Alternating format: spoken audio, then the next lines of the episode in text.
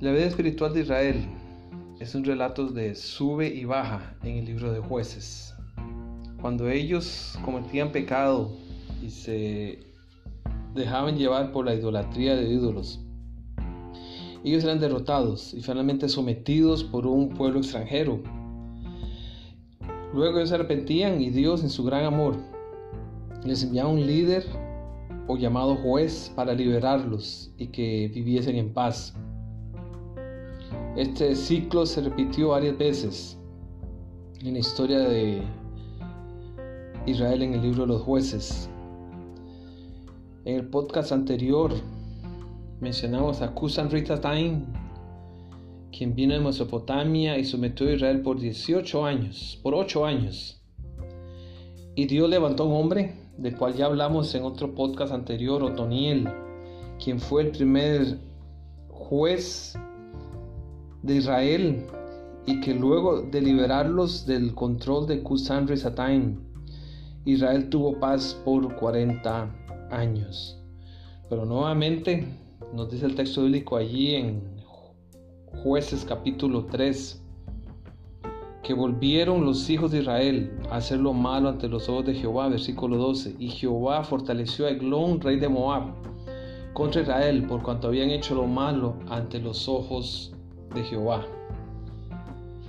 Y a tal punto que se dice que en el versículo 13, Eglón tomó la ciudad de las palmeras, es decir, la ciudad de Jericó, y con ello logró controlar eh, a Israel desde el centro del país y someterlos por 18 años.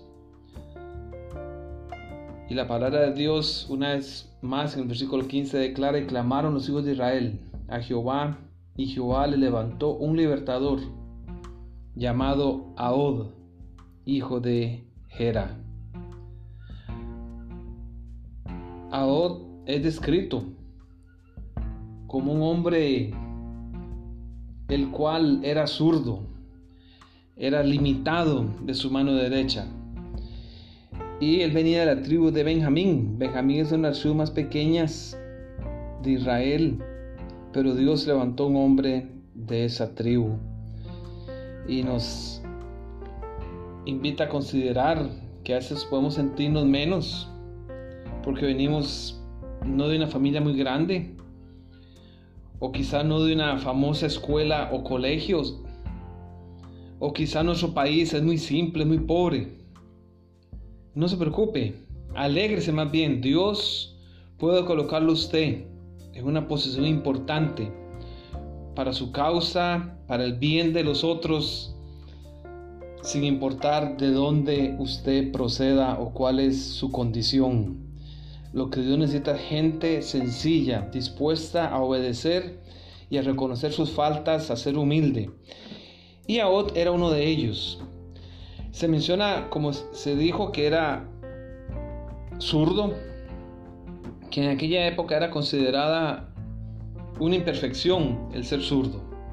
Pero en Benjamín, y se repite varias veces en el texto de con jueces, en reyes, muchos de sus habitantes eran zurdos y habían excelentes guerreros que manejaban perfectamente el brazo izquierdo. Y para Aod el ser zurdo fue una ventaja, porque cuando él se presentó delante del rey Eglón, dice que él llevaba el puñal en, la, en su lado derecho de la ropa, así es que no fue percibido, generalmente la gente cargaba el puñal en el lado izquierdo. Y el rey, cuando Aod lo llamó, no se percibió que el puñal estaba ahí. Entonces alargó a Od su mano izquierda y tomó el puñal de su lado derecho y se lo metió por el vientre. Fue una ventaja para él y de esa manera él logró quitar a el rey de Moab de en medio y de allí proclamar la liberación de Israel. Hoy en día, en nuestra sociedad, ser zurdo no es una imperfección, Muchas personas zurdas han hecho grandes contribuciones a la sociedad. El expresidente de los Estados Unidos, Barack Obama, Angelina Yoli, Bill Gates, Julia Roberts, por nombrar algunos, fueron gente, han sido personas zurdas, y eso nos recuerda que más importante que las características personales de una persona o las posibles limitaciones, la disposición de servir a Dios, de obedecerle, es lo que Él espera para de cada uno de nosotros para que seamos una bendición y luz para los demás.